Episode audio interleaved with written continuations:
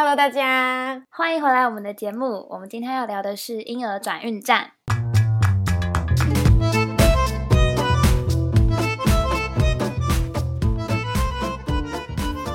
没错，然后在我们正式开始聊婴儿转运站之前呢，要先跟大家宣布一个好消息，就是我们这礼拜终于创了一个我们日常上瘾的 IG 账号，账户名是 Twenty Two in Record，对，日常上映。然后我们每一集的单集介绍里面也会有 IG 的连接，然后每一集 Podcast 上架之后，我们都会在 IG 分享我们自己的幕后的一个心路历程。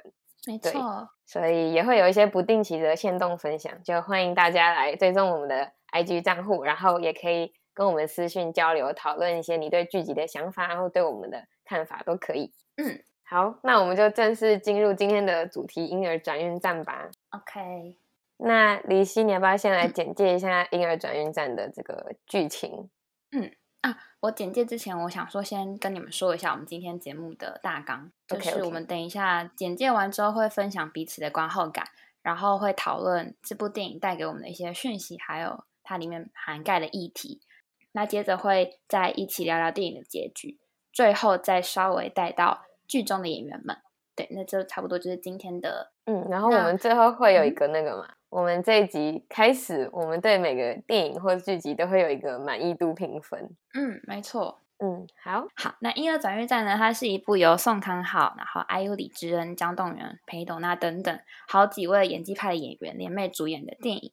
那它也是日本一位很有名的导演市之愈和他所编导的第一部韩国作品。那这部电影它的情节其实并不复杂，主要就是围绕着弃婴保护舱这个设置所展开。那电影的一开始呢，我们可以看到由 IU 饰演的这个单身妈妈素英，她在教会设置的这个弃婴保护舱前丢弃了她的孩子。但是当她隔天要再去找她找回这个孩子的时候，才辗转发现她的小孩已经被两个前客偷偷抱走。那这两个前客就是分别由宋康昊饰演的洗衣店老板呃香炫，还有呃姜栋元他饰演的这个在教会工作的员工东秀。嗯嗯而这两个人呢，就是他们就说服素英一起来替这个小孩找到一个好的买家，给他一个比起在育幼院长大更幸福的人生。然后他们三个人也可以分到一笔不小的数目，就等于是创造了一个双赢的局面。然后这个、呃素英她也确实被说服了，但是他们不知道的是，他们已经被两名刑警盯上，然后素英她抛弃婴儿的这个行为背后，更是牵扯了一桩杀人案。对，那我想这部电影可以算得上是呃公路电影吧，就是两个前客，一个单亲妈妈，然后抱着一个刚出生的婴儿，外加呃一个从育幼院偷渡出来的小鬼，然后他们就开着这个洗衣店那台门都关不紧，还要牵一个绳子的破车，然后展开了一个招买家旅程。对，然后两名刑警他们也被迫公路旅行，就尾随在后面这样子。嗯，展开了一个故事。对，简单来说就是这样子。然后，李晴，你要不要先分享一下你的观后感？好啊。哎，我想先问一下，你刚刚说前客是一个提手 旁在一个肩膀的肩，对不对？对对对对对，就是一个中间商啦，赚取佣金的哦，因为它韩文的不是叫 broker 嘛，然后英文就是 broker，、哦我没注意、中文就是前客。对，好，好，那我先讲一下我对这部电影的第一印象。嗯哼就是因为其实我没有看过《小偷家族》，说来惭愧，我没有看过，我没有看过《小偷家族》，也没有看过四之愈合导演其他的作品，所以我对他的嗯风格并不熟悉。我是看完之后才发现，哦，原来这是一个很有名的日本导演拍的第一部韩国电影，这样。嗯所以其实，在进电影院之前，我对这部剧没有什么太高标准的期待。嗯然后就单看海报而言，我会觉得感觉像是一个很家庭温馨的剧，嗯所以我就觉得好像不是我的菜，所以就是标准又再降低了一点。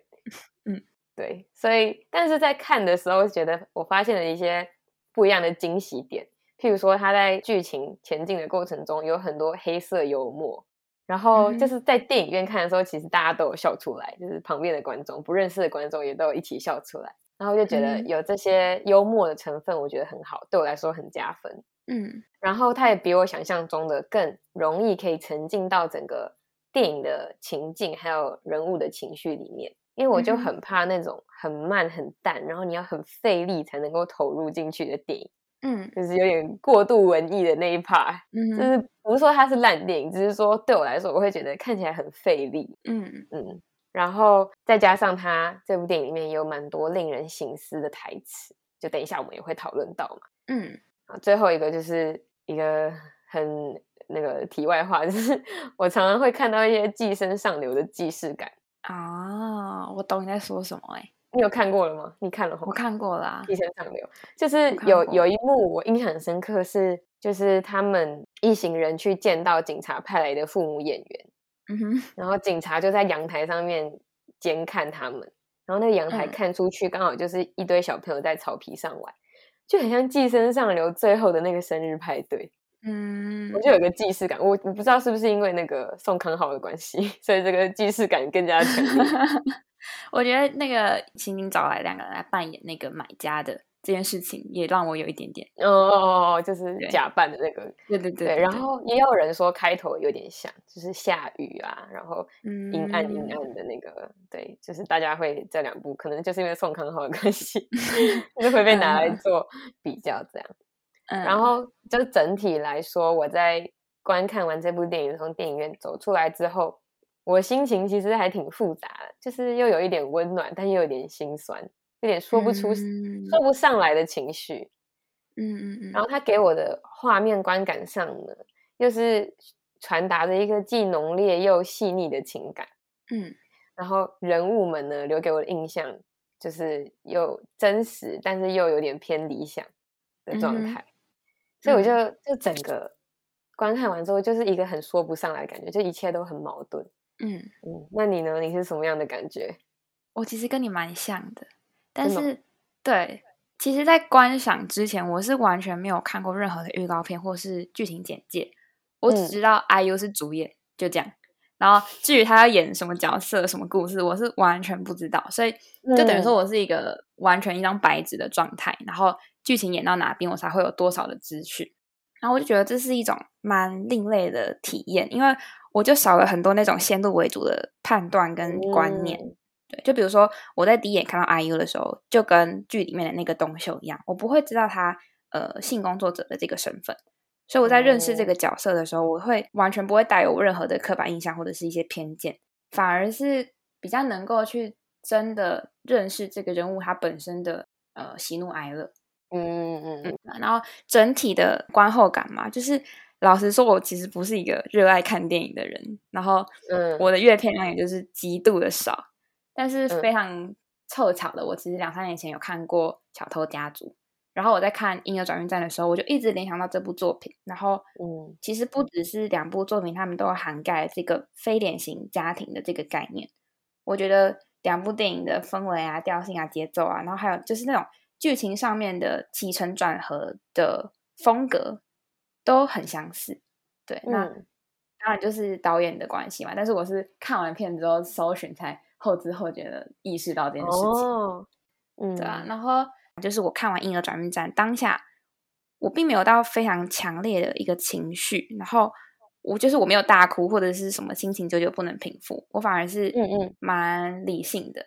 然后我觉得这件事情跟导演他说故事的风格其实有很大的关系，就是对平平淡淡，但是。不是没有记忆点的那种平淡，对我意思就是说，呃，就像这部电影，它其实牵扯到了杀人啊、人口贩卖啊，就是一些比较比较强烈的事件，但是它整个剧本吧，就是他没有要嘲弄或者是刻意去挑起我的情绪的这个意图，而且他没有很，他没有直接的拍出来，他比较是侧写的感觉，对对对对对，所以我就觉得很像是一个很平稳，然后很很沉稳的一个人，他在跟我讲一个。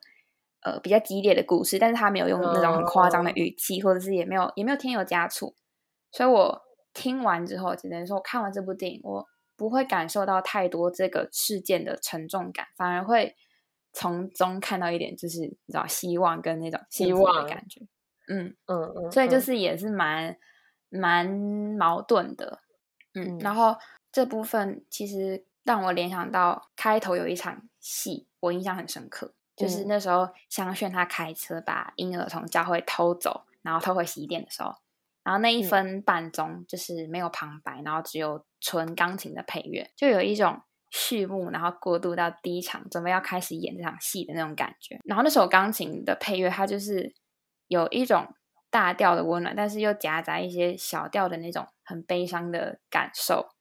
所以我就觉得它非常好的奠定了整部剧的基调跟颜色，就是既温暖又残酷，然后残酷的现实里面就是又有一点温暖，又有点希望的那种感觉。哇，嗯，我整个鸡皮疙瘩的感觉，真的吗？嗯，对，这么说真的是，哎，就是同样一个沉重的议题，可是你用不一样导演的风格去拍出来，整个观影的感受就差很多。没错，就我觉得像是你要给他一个比较好的结局呢，还是一个震撼、冲击力超级残酷的一个结局呢？嗯哼，这件事情也是一个导演的选择，然后他最后呈现出来的感觉就会是完全不一样的。真的，嗯，你呢？有没有什么特别哪一幕让你觉得有冲击到，或者印象深刻？印象深刻，我觉得我印象深刻的镜头就是一个很怎么说？就是一个很俗套的，就是大家都是这一幕，完全没有任何创意。嗯，就是当时女警察不是呃跟素英有一幕是在顶楼的很激烈的对手戏嘛。嗯哼。然后当时那个女警察就质问他说：“为什么要抛弃孩子？既然你要抛弃，为什么要生嘛？”嗯嗯嗯，就是这一幕。我觉得她女警察这句对素英的质问，其实。真的就说出了一般大众对于一个抛弃孩子的妈妈都会有的批判。嗯哼。然后素英当时呢就很生气的又回问女警察说：“难道你提前去杀掉肚子里的孩子，这样的罪就比你后来抛弃来的轻吗？”嗯，他就带出了一个好像是在堕胎还有弃婴之间做选择的一个问题。嗯嗯。然后这句话我也觉得他。就是带出了整部电影在探讨的其中一个很核心的议题。嗯，对，那这个就是我印象深刻的镜头。那我想要先问问李希，就是你对于这个堕胎 vs 弃婴 这个议题有什么想法呢？我觉得像你说的，堕胎弃婴这个是一个很核心的议题。那我觉得还有另外一个很很关键的主题就是家庭。那这两件事情，我觉得是。紧密的相连，但是我们先来讲讲堕胎这件事情好了。就是像你刚才说的那场天台的戏，它带出了一个真的是没有标准答案的一个问题，就是因人而异嘛。然后我以前是完全支持刑警那一方，就是你都要抛弃，为什么还要生下来？因为我觉得就是你没有能力就不要生，不然就是一个不负责任的行为。对，但是看完这部电影，我就是其实有重新的去思考我对这个问题的立场。不是说我改变立场，而是我多一个呃多一个想法。然后我发现，其实，在电影的一开始就已经给了我解答。啊，我其实一开始是不知道东秀跟香炫是卖小孩的人，我只是单纯的看着他们抱着那个小婴儿雨欣的时候，他们眼神跟眉宇之间的那种温柔跟善意，都让我觉得很动容。然后那时候宋康昊他就抱着雨欣说：“雨欣啊，现在我和我们一起幸福吧。”然后我就突然觉得很被触动，就是如果真的有一个人很真诚的跟我说这句话，我觉得我会直接哭给他。我的哭点，我的哭点在于说，我知道雨欣她是一个被抛弃的孩子，但是在那个瞬间，就好像每一个人他都能够拥有幸福的权利。嗯，对。然后这个所谓的 所谓的解答呢，是我对自我自己对这场戏的一个解释，但是。呃，不是说导演他就直接告诉观众说生下来就是好的，只是从我的立场，我从这场戏里面看到了一种生命的可能性，然后这个可能性是堕胎这个选项没有办法创造的。嗯嗯嗯，然后再加上我们如果从阿 U 他饰演的这位母亲的立场来看，这个是要堕胎还是要生的这个困境呢？我觉得他只是在选择生之前就抛弃，还是生下来再抛弃。然后同样都是抛弃，他的选择是不要既抛弃了，然后又剥夺那个孩子存在的权利。那在我一个局外人的眼里，我就会觉得说他是不去剥夺这个孩子可能可以获得幸福的机会。当然，我觉得这是一个比较浪漫的想法，因为我知道在现实世界里面，一个被亲人抛弃的小孩，他的物质上的处境啊，然后跟可能心理上的那种被遗弃的创伤，都是更残酷，然后。更血淋淋的，就是也不是说像我前面说的，导演他并没有说弃养就比堕胎还要好，然后他也借着素英之口跟东秀说：“你可以理解你的母亲，但是呃，不能否认的是，她是一个糟糕的妈妈。”嗯，对啊，我就觉得可能这就是那个吧，四之愈和他的魅力，他抛出很多问题，然后他很温柔的呈现了很多种解套的可能性，但是他又没有一刀切一个哦是非对错，让观众能有自己的体悟。然后这个体悟又不是说不变的，就是我觉得我现在可能是觉得生下来是一个选择，但是在不同的情境题里面，然后面对不同的变数，我可能也会有不一样的答案。我觉得你讲的好好哦，真的吗？我整个超级感动的，我的天呐！嗯，对我，我觉得，我觉得这是对一位，就像你刚刚说，对一位没有办法抚养孩子的母亲来说，你到底应该要怎么做才好？嗯哼。那我自己觉得，如果我是那个怀孕的人，我是一个母亲的话，我可能如果说我没有生下来的勇气跟信心，那我选择堕胎会比较好，是因为我还是一个自由的人。我还是可以做我想做的事，我不会，我也不用背负过多的罪恶感，嗯，去抛弃他。因为我觉得生下来之后抛弃他的这个过程，对一个母亲来说可能是更加残忍的，比起你在看到他之前就先把他，知道处理掉。嗯，对。可是我觉得想，那如果是换做那个孩子的角度呢？嗯，就是你要怎么去问一个孩子说，在他长大之后，你问他说，如果你都知道你妈妈要抛弃你，会希望你自己不要出生吗？嗯，就是我觉得这个问题，你光是去思考这个问题本身就已经好残忍了。嗯，那怎么可以去问一个人说，你觉得你不要出生会比较好吗？那怎么可以这样子问一个人呢？所以我心里就会觉得，哇，你真的，真的，真的是一个不能够问出口的问题。所以我后来后来就在思考说，嗯，四之玉和导演到底想要说什么？我自己觉得，虽然很多人会因为这个场景，或是因为素英说的这句话。就是被冒犯到，觉得说他是不是在否定女性的堕胎权？嗯哼，但我我自己是没有感受到这件事情，反而我是觉得，可能导演是不希望电影的结论会让那些曾经被抛弃的孩子们认为自己的出出生是一种错误，是一种不应该，就不要让他们去思考说，难道我不要出生比较好吗？的这个问题。嗯嗯嗯，对。然后其实像。东秀他扮演这个角色，他就是一个被抛弃然后长大的小孩嘛，嗯，然后我们也可以看到他对于他过往的这个事件，其实还是充满创伤的，嗯嗯嗯。然后我觉得，如果全全世界的舆论都在指责妈妈亲的这个行为，然后去鼓励。堕胎的话，嗯，那真的这些这些孩子的存在本身就会彻底被否定掉的感觉，就这些曾经被抛弃的小孩。所以，如果说是站在一个关怀这些孩子的角度来说的话，我觉得电影里面去呈现素英她的这个观点是很重要的，就是送给这些孩子一个温暖的讯息的感觉。嗯，我会有这个想法，是因为我昨天在听那个三嘴三舌，就是另外一个 podcast，他们在讲。婴儿转运站这一集的时候，他们就有提到说，其实是之玉和导演当初在关注婴儿保护舱这个议题的时候，他就有去访问那些从婴儿保护舱出来的孩子，他们长大之后还是对这些事情很过不去，这样。嗯哼，所以我因此才想说，哦，他那个导演既然都访问过这些孩子，那我觉得他他这作为一个导演，一定会想到这些孩子可能也会来看他的电影。嗯，懂吗？所以我觉得他不会写出一部对这些孩子来说太过残忍的作品。嗯，所以也许他这真的是透过这部作品在跟这些孩子们说，就是就跟电影里面的雨欣一样，他们可能也是曾经被这样子去关爱和珍惜的。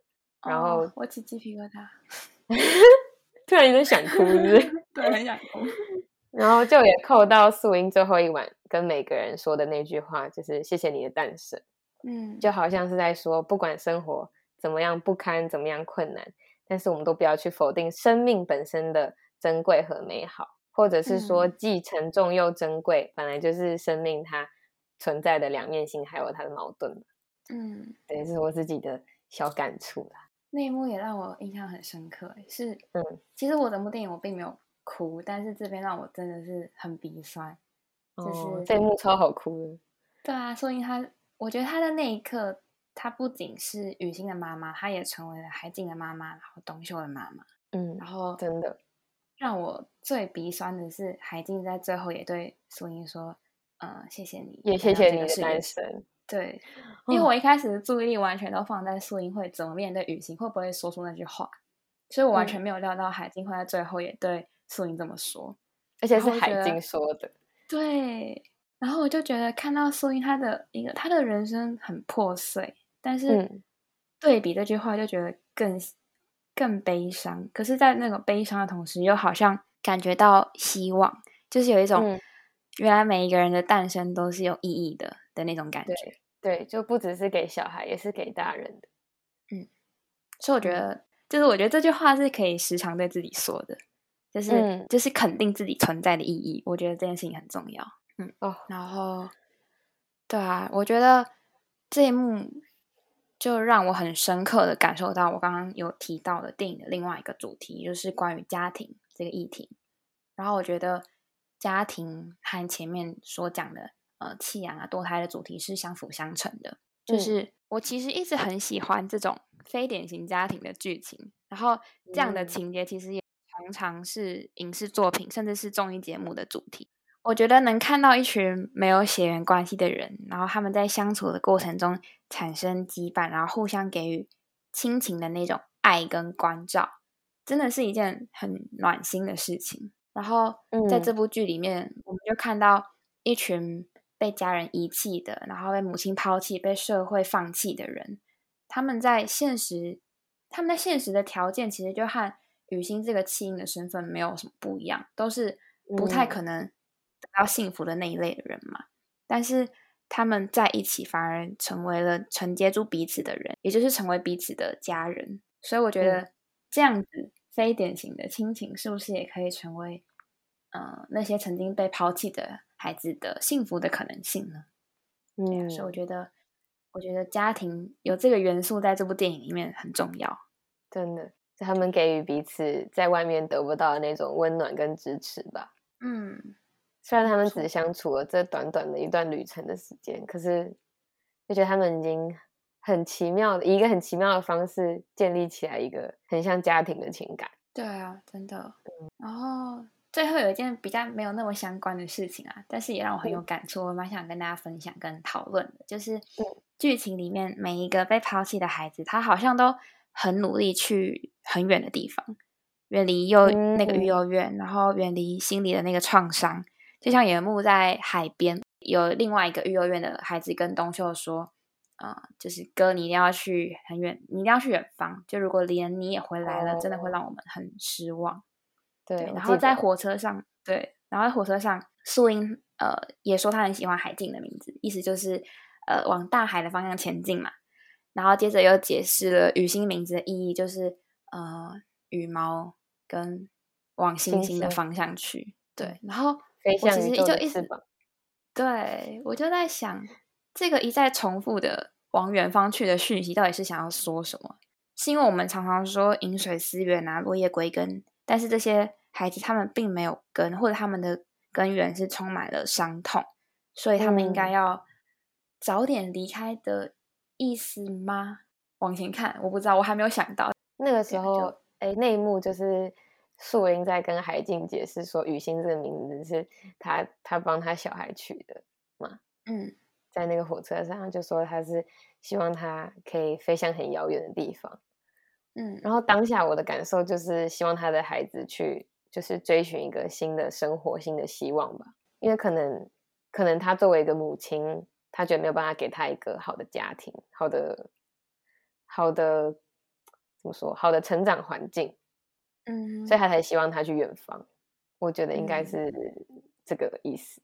嗯，对。还有另外一个部分，我自己感受比较深的是，我觉得在观看这部电影的时候，我一直觉得我的道德界限跟选择在被挑战。你会有这种感觉吗？嗯，就是。其实除了前面有提到的堕胎弃养的道德问题之外，就是人口贩卖一直不停的出现嘛，甚至他们就很赤裸的谈谈论孩子多少钱啊，眉毛眼 睛怎么样，好像在就真的在卖一个商品的感觉。嗯嗯。然后还有素英的杀人事件，就是这些本来你在现实当中绝对不可能接受的犯罪，但是在这部电影里面，跟着这些角色的故事，好像就变得可以同理，就知道说哦，他们可能是基于一些不得已的原因，然后才去做这些不太好的事情。嗯嗯嗯。但是回想起来，真的觉得还蛮可怕的。就是为什么我可以去同理别人人口贩卖跟杀人啊？我自己会自我怀疑，你知道吗？嗯，对。但从这里我们也可以看到，这就是脉络的力量。嗯，就是当你有一个前后文，然后你知道这个人是什么样的人，他为什么做出这样的选择，是在什么样的条件、环境还有情况下，他遇到什么困难，所以才有这样子的不得已的情况。嗯哼，对。然后反之也可以看到说，其实我们生活当中有很多的道德判断都是去脉络的，就是我们可能看到一则新闻，然后 A 杀了 B，或者是 A 去抢劫。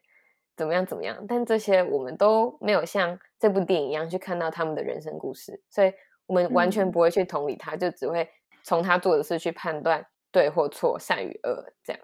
嗯，哦，我觉得这部剧让我有一个很深的感触，就是从贩卖婴儿这个点开始，我的挣扎点就在于他们很用心的、很真诚的为孩子找一个更好的成长环境。就算他们有收钱，但是他们的出发心其实并不是邪恶的，呃，金钱导向的犯罪。对对，那是不是应该被允许的呢？然后我就觉得，其实我真的没有答案，因为我知道法律它不是绝对的完善，但是法律确实也给了很多必要的秩序嘛，然后也真的避免了很多孩童被黑心的前科利用。但是我相信，就是从这个故事可以更更知道说，法律有绝对遵从的必要，但不是评判善恶的唯一标准。就是一个非常非常老套的观后感，但是我觉得蛮重要，就是套用在你刚刚讲到新闻这件事情，我觉得就是我们平常在看待这个世界的时候，是也可以多带一点这样子的意识。嗯，没错。就接续你刚刚说，我也是觉得这部电影让我对 善恶有重新的理解。嗯，就是我开始会想，有也许它本来就没有所谓纯粹的恶。就说人性本恶，人人性本恶，那个恶到底从哪里来？就是引诱出这个人性的恶是什么？好像才是一个很重要的事情。譬如说，可能是贫富差距啊，可能是小时候的情感缺失，或是你为了保护某个人，嗯，那个原因跟根源是什么？我觉得那可能才是一个关键，就是你要怎么去可能遏制更多的罪恶还有不幸的关键。对，嗯，好，对，以上就是。补充的想法，嗯哼，那这部剧你有特别哪一个场景让你很心动，或是很喜欢吗？哦，很喜欢，就是我很喜欢这些角色中间的一些互动，嗯，像我刚刚说那个素英跟海静在火车上讲名字的那段，我觉得很可爱，然后还有他们一起去洗车的时候。嗯，那个海静把窗户摇下来，然后那个水这样喷进来，每个人都好开心、好开心的样子。那一刻就让我觉得他们是成为了一个弄假成真的家庭。嗯哼，对啊，我有看到一些影评，我忘记大家看到，但是好多都有说，就是内幕之后，大家都卸下自己的伪装，就是经过那个水的洗礼之后，对，就是放下心房，然后讲真实的名字之类的。哦，对哈，就是内内幕之后。嗯嗯嗯，那那一幕我觉得是整部电影里面最开心的一幕啊！对啊，就大家都在笑这样子。嗯嗯，然后还有另外一个我很喜欢的是那个裴斗娜的表演。嗯哼，裴斗娜就是那个女女警察比较组长的那个。嗯嗯嗯，然后她的表演让我感觉这个角色的情绪状态都特别的到位。嗯，有一段戏是顶楼跟素英争吵对峙之后，她回到自己的车上打了一通电话。然后他把手伸出车窗外，就是感受那个车窗外的雨水，然后跟电话里的人讲了一段忘记什么很浪漫唯美的台词之后，又哭着说了对不起的那一段，有印象吗？有有有，嗯。然后我自己的解读是他电话里的对象应该是她老公了，嗯。然后一开始那一段应该是在回忆他们以前可能一些美好的回忆啊。嗯哼，然后后来的那一声对不起，可能就包含了很多不一样的情绪，可能是他一直以来工作繁忙没有顾到家庭的对不起，也有可能是因为他没有时间去顾到家庭，就也没有时间有生孩子的计划。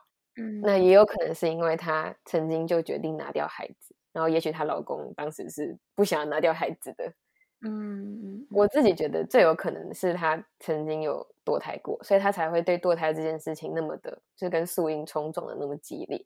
嗯，对。但这这一部分应该算是导演的一个留白吧，就他没有特别解释的很清楚。嗯，我觉得最厉害的地方是裴友娜，她让这个留白变得很完整，就是它是留白的，但是让我有很多有迹可循的去。呃，感受到这个人物的饱满性哦，对，就我不会觉得他是一个莫名其妙在那边讲电话，然后讲一些支离破碎的语言，我会有对他有很深的情感吧，我觉得。就其实我一开始有想说，他是不是也是被抛弃的孩子？哦，我妈有这样子猜，嗯，但我觉得你有可能也蛮合理的。我我自己是猜堕胎啦，嗯，大家都可以有自己的猜想，这样。嗯，那我我是真的觉得那那句对不起真的很完整的这个角色，包含他前面的那些态度、那些生气不满，还有一些厌世的情绪，还有一些然后知道不合理但是依然去做的事，对，还有他最后为什么选择就是接纳于心，嗯，就那句对不起就是这个人物的转折点，所以我觉得就是他帮这个人物变得很立体、很有层次，就很喜欢。而且那句对不起也是我看这部电影的，就是第一个哭点。哦，真的。我虽然不知道他对不起什么，可是我就很有感觉，你知道吗？然后我当时觉得这演员太厉害了，就是他明明就没有说他对不起什么，可是他还是让我就是有深深的共鸣感。嗯，对。然后还有第三个，第三个是我有喜欢也有不喜欢。嗯哼，这是关于素英跟东秀的暧昧爱情。暧昧或爱情，我不知道。嗯，就我很喜欢他们在前期就一直以来他们相处的方式，从一个陌生排斥到渐渐的互相吸引。嗯哼，但是他们俩之间的互动方式又怎么说？感觉比较隐忍、克制、收敛，因为他们应该互相都知道不可能会有结果。嗯嗯嗯，对。然后他们的关系也很复杂，就是一个是要抛弃孩子的人，一个是被抛弃的人。嗯。嗯，但是在这样的程度上，他们好像又可以互相理解。嗯，对。那所以这是我的喜欢的部分。可是我觉得有点可惜，是在最后摩天轮上的那一幕。怎么说？就是他们不是有一个超级真情大告白，然后讲了一段很长的话。嗯，我是觉得最后大概三分之一到五分之一的部分可以拿掉会 比较好。那边是在干嘛？反正就他前面就是就是还有捂住他的眼睛。嗯嗯，那边我觉得都很都很 OK，然后最后东秀跟素英说的那句“我可以原谅你”，嗯哼，那边我就觉得有点多了，哦，我觉得。给的好直接哦，就是给的太直接，让我作为一个观众有一点，呃，其实你不用说我也知道，嗯哼，了解，对，所以我会觉得好像他拿掉我也可以知道，而且这个留白的张力，就像我刚刚提到的那个对不起的留白的张力一样，他其实说不定会。更好，就是作为一个观众来说，我本人会可能会更满足。嗯，就那个和解讲的这么直白，我反而有点吞不下去。嗯嗯，就是这样。你呢？有什么喜欢或者不喜欢的部分吗？其实我喜欢的部分前面都涵盖到了，然后我不喜欢的部分其实并不是一个一个场景，而是呃剧情的安排。就是我其实并不是很喜欢素英她是杀人犯的这个安排。哦，因为对我认为一个一个女性是有很多更贴近现实，呃，被迫抛弃她的婴儿的原因。然后杀人犯的这个设定就让我，反而让我很难代入吧。然后，嗯嗯嗯嗯，我不知道，毕竟我还不是一个妈妈，然后我也很难想象，如果我是素英，我会不会能够保有现在这种客观的理智。但是目前我的状态，我是很难想象，我很难理解。为了小孩杀人，然后再因此遗弃这个小孩的这个行为，哦，这个讨论我我有看到，哦，真的，就这好像是一个大家会争议的点，嗯。嗯，我觉得如果是专注在，嗯，对，如果他反而专注在他身为性工作者却怀孕这件事情，就其实就有很多讨论的空间，对啊，嗯，这个我有听到过，忘记在哪里了。那我要认真去找一下影评，因为我都还不敢看，不敢不敢看太多。所以我想说，可能杀人犯的这个身份另有巧思吗？我也不知道。可能对啊，我可能要再看一遍才知道。就是他这个设定到底，其实我看的时候，我我听到他杀人这件事情，嗯哼，我是蛮眼睛一亮，就我会期待接下来的发展。哦，但你回头去想，又会为又回头去想，又会想说，他为什么要这么做，对不对？他为什么做一个这么极端的选择？哦，就是这个极端的选择是可以出现在剧情里，但是他没有给出一个足够说服观众的理由吧？我觉得，最后他就以说，因为那个那个爸爸说他不想要这个孩子啊，对不对？可是他其实也不一定要杀了他，嗯 所以我在想，这个他杀了他这个举动，是不是也某部分反映出素英这个角色其实是很不理性的？嗯哼，就他没有办法很理性的下每一个决定。对，然后他其实也他也没有受到，比如说什么很好的教育程度啊，然后他整个人的嗯行事风格也是超级就是啪啪啪一个女流氓的感觉。嗯 对，所以我不我不知道他是不是当下的一个失误呢，还是他已经想这么做很久了，嗯还是怎么样的？对，就无从得知。嗯然后还有一个争议点就是，为什么素英要把小孩放在地上，而不是放在保护舱里面？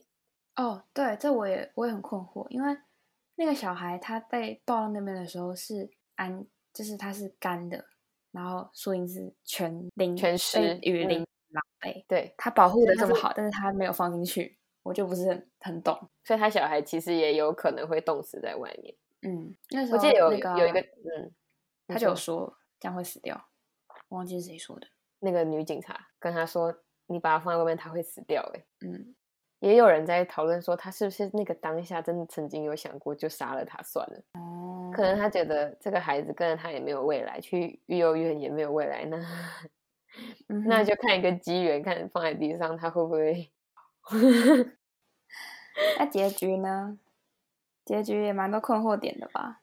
结局哦，哦，我先说，我觉得这个结局就是整体来说，嗯哼就，像我们刚刚讲的，我觉得这个导演他是一个很温暖的，他好像给每一个角色留下的结局都是一道温暖的曙光，嗯哼，充满希望。就是可能见了面之后，可能素英也可以跟雨欣继续在一起啊，然后那个爸妈跟什么也可以重新讨论未来的可能性。嗯反正就感觉一切就是充满了希望。但我唯嗯一不能理解就是为什么那个为什么向向炫要杀人的这件事情。嗯哼，他没有必要杀人，他担心的那件事情也不一定会发生。就是他应该是担心说那个黑道会抢走雨欣吧，对不对？嗯只是人家是带了钱来办事，而且他们马上就要被警察抓了，所以他那个黑道应该也没有机会可以把雨欣抢走嗯哼。妈？我觉得就像素英杀人一样，他们确实都应该要有另外一个可能性去阻止他们害怕的事情发生，而不用到杀人。对不对？他们杀人的动机其实有点不，他们杀人的动机其实有点模糊，对，有点薄弱。然后嗯杀人这个举动好像也不是那么必要。嗯哼，对，然后最后其实他就在播向炫他杀人这个，其实只是一个很短暂的新闻的画面。嗯哼，这其实也有可能很多观众是没有 catch 到那一幕的，因为他超级嗯快、超级短，嗯，没错。所以我也有怀疑说，是不是导演本来有拍一些素材，后来觉得不要用，我就默默的看掉了很多。但我觉得蛮有可能就是这样子，哦，真的、哦，就是嗯看到就看到，没看到就算了，这样吗？不是、啊，就是有看要看到，但是不用给太多讯息，信呃怎么样？是啊，他其实也没有说他杀人，他只是说那个人被在旅馆中发现，然后四千万在旁边。但基本上就是他吧，但是因为前一幕就是他们两个一起走掉啊，所以很自然的其他人都不合理。很自然的推论说，就是向轩跟他一起到旅馆之后把他杀了，然后四千万也没有拿，就这样离开了。嗯哼。嗯，我觉得杀人这件事情为整个戏剧添增了很多黑色的元素跟戏剧张力，但是可惜的是，他没有一个强大的那种让我觉得、动机哦，竟然是因为这样子，所以他必须要杀人，然后那种冲击感就少了那种对啊感受，觉得有点可惜。我觉得是因为这个导演他的风格，他他就是没有拍出那些暴力场景，嗯哼，因为像是《寄生上流》就是一个冲过来，然后啪刀一进去，然后哎，对不起，我剧透了。反正《寄生上流》的结局就是很血腥暴力嘛，嗯对不对？然后那个杀人，因为他演出来的那个过程，所以你会觉得一切好像没有那么不合理。但是因为《婴儿转运站》的这个导演就是没有把它拍出来，所以就会留了很多遐想的空间。但我们自己又想不通为什么。嗯，然后这就导致我最后会觉得这部电影好像缺少了一个我期待的高潮点。嗯，就是我可能一直心中会拿它跟《寄生上流》做一个比较，所以我一直期待一个爆点，这绝对是宋嗯康昊错。就是我心中一直默默期待，就是最后到他们真的要把小孩交给那个父母的那个晚上，应该是一个高潮。嗯，就我一直觉得有什么事情要发生，有什么事情要发生，然后我内心很紧张，结果什么都没有发生呢、就是他就是一个紧张整个被辜负。对我，我紧张了半天，然后他就突然一个慢动作音乐播放，警察把小孩带走，结束。嗯就是那一个晚上的场景，就让我还蛮是有点对，就是我的紧张感被辜负了，然后有点觉得内心有点小空虚。嗯虽然是这么说，但是我觉得整部电影给我的观感还是挺惊喜满意的。嗯哼，那我可以直接说我的满意度评分吗嗯，OK，？OK，所以我的满意度对这部剧我打的是，我一直很纠结，就是要七点九还是八分。我最后还是打了七点九分，原因呢是因为我很喜欢里面的故事人物，然后我觉得它体现了一种它不用那种爆破大场面，但是它在情感上给你一种震撼，嗯。所以我很喜欢这个部分。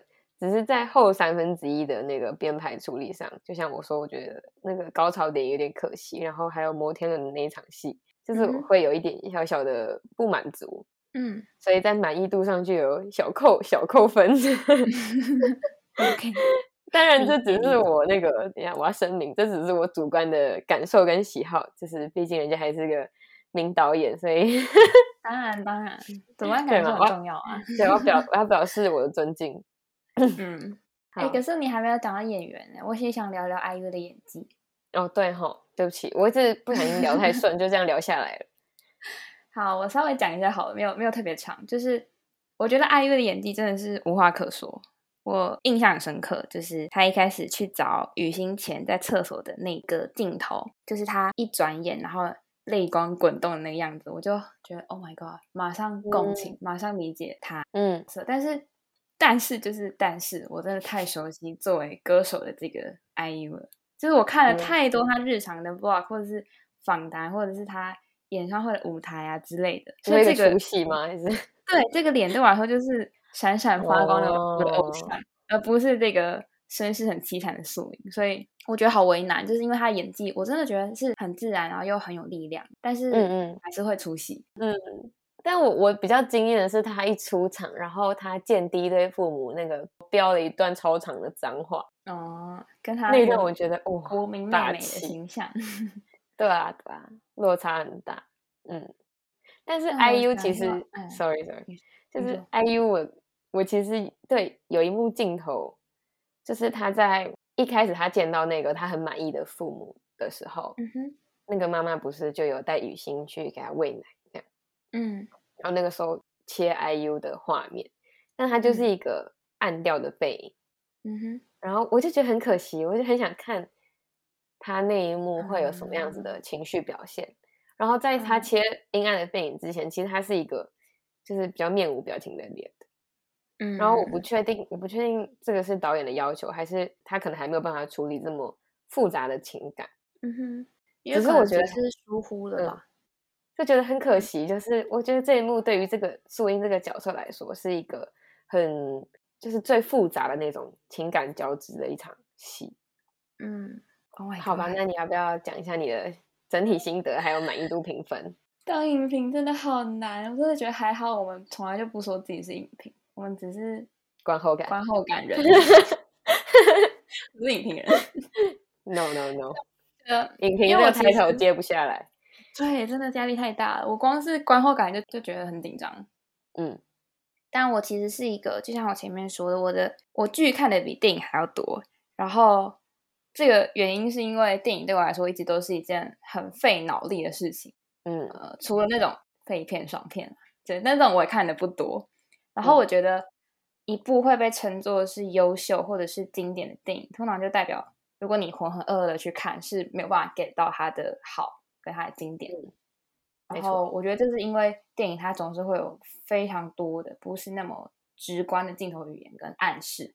对，那就是很多电影他想讨论的议题或者是表达的价值，他会很直接的告诉你。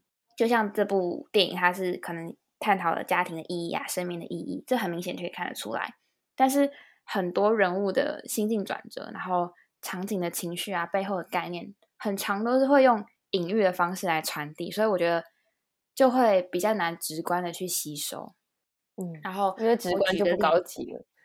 对，就像是 呃一开始我觉得东秀跟素英他们在摩天轮上那场戏，就是一来一往的接的很好。但是我看到一个影评叫做安琪拉看电影，然后他就分析说，摩天轮作为一个远离尘嚣的载体，让他们能够暂时忘记现实，然后展开这段有点浪漫的对话。但是也因为身在高处的不安全感而导致的恐惧。对，这是他的原文，就是有兴趣可以哇哦看一下。然后我就觉得摩天轮竟然有这么多含义，对，我觉得 OK，这样解释好像真的是很厉害，然后也有点道理，但是。嗯，这种隐喻我真的我不会知道哎，看不透。就我看一部电影的时候，不会有这些，我不会没有办法去理解到这些复杂的层面背后的故事。这也不一定是导演想表达，对对对，但是说影评人可以用自己的观点去分析他的镜头。对对，但是这就是我做不到的，我没有办法去很快去掌握一些隐喻的部分，嗯，所以我可能有时候。也需要沉淀超久，沉淀个两三天，然后看个两三次，才能比较精准的去掌握我对这部电影的一些情感啊、评价、分析什么的。没错，对。然后他用很隐喻的方式传递给我，我的感受往往也都很笼统、很模糊。对，就是我就是情绪被牵动，但是我不会知道为什么。我懂，就是那个隐喻，就是譬如说像摩天轮，嗯哼，它的确是旋转在高处，所以。你是有那种感觉，就是它是一个安静的，然后它是一个离地面有点远的地方，然后它会有个情绪传递到我们这边，只是没有办法去形容说，哦，也许是因为摩天轮的这个载体才引出了这样子的感受。没错，我觉得这是影评很厉害的地方。对啊，就是等于说要把这些感受转译成大家可以理解的语言表达。没错，没错，就是一个翻译的过程。没关系，我们还是做观后感。先不要做影评，我们就乖乖的一步一步来。嗯嗯嗯。对，然后最后我想说，如果这部电影它是一部影集，我应该会超爱的，就是不用长，不用到什么十六集、二十集，它六集就好。就是我更能够掌握影影集它的叙事节奏嘛，所以我觉得我反而会更能够。去进入这些角色跟整个剧情的内容，嗯，对，影集时长比较长嘛，电影就是一个非常精简再精简的作作品，嗯，所以我觉得客观来讲，就是像我们刚才分析的这些啊，这些都包含在这部电影里面，然后很完整的传递了。当然有一点小瑕疵，但是客观来说，我会给他的评价大概是七点五吧，我觉得。哦，嗯。那寄生上流你会给几分？你很想流吗？我觉得它就是一部又有又有传达到它的寓意，然后又娱乐性很高的一部作品。那你会给几分？但是八吗？八点多之类的吧，我不知道。我可以真的假的？哇，OK，好。我其实本身我并没有很喜欢。其实我的立场有点跟你相反。嗯，怎么？我立场就是我应该是平均电影都会比剧集高分。哦，因为我喜欢精简的语言，我很讨厌多的东西。只要它一多，我就会很烦躁。就是它就是摩天轮多一句话，我就已经开始烦躁了，你知道吗？然后因为影集它时长太长，所以它不太可能太精简。对对对，反正我觉得《寄生上流》我会给九点五分。哦，我那时候就是想。我就想，我就先给了九，寄生上流九点五分之后，我就在想，等一下，那这部剧我给七点九会不会有点太低？嗯，但是因为寄生上流真的就是它在类型上就已经我的喜好，嗯哼，然后那个观影的前面的娱乐还有后面的震撼，整个加起来就是让我无法忘怀。我目前还没有看过超越他的作品。真的假的？在我心，在我心目中的地位，所以我才说，我我才我才说我想要赶快去看那些经典的什么《教父》啊，《刺激一九九五啊，那些我们两个那天在讲，然后我们超多经典片都没看过，就想要赶快找到可以超越《寄生上流》的作品。嗯，我就是给九点五，就是保留可以超越他的空间。不然我真的觉得它是一部神片。嗯哼，那你可以赶快去看《小偷家族》。好，但《小偷家族》也不是我喜欢的类型啊。没错，对，我觉得真的这两部非常的相似，但是大家都说《小偷家族》比较好。更完整，我觉得就是整体的概念跟对大家看就。我在想，也有可能是因为我觉得这一次对于释之玉和导演来说，应该也是一个挑战吧。毕竟他从来没有跟韩国演员合作，嗯哼。然后他拍一个韩国的故事，就是跟他的很熟悉的日本的那些都很不一样。嗯嗯嗯，对，没错。嗯，所以他应该也是挺紧张的，毕竟是一个没有没有尝试过的嘛。我是有看到他说他去砍成影展之前很紧张哦，他牵着牵着宋康昊的手说我好紧张，我好紧张这样子，好可爱呀。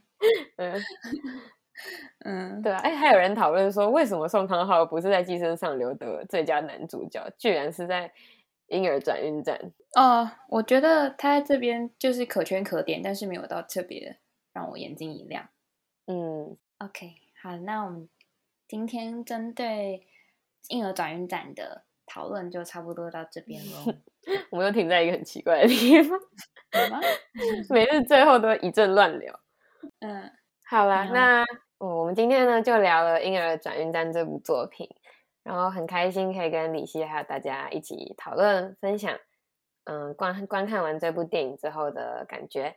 那如果各位听众有什么想法，也欢迎就是在 Apple Podcast 或是各大平台给我们留言。那也可以到我们的 IG 私讯我们，跟我们分享你的感受。这样，嗯，好，那我们今天，嗯，我们今天的录制就差不多到这边结束了。那我们下次再见吧，拜拜，拜拜。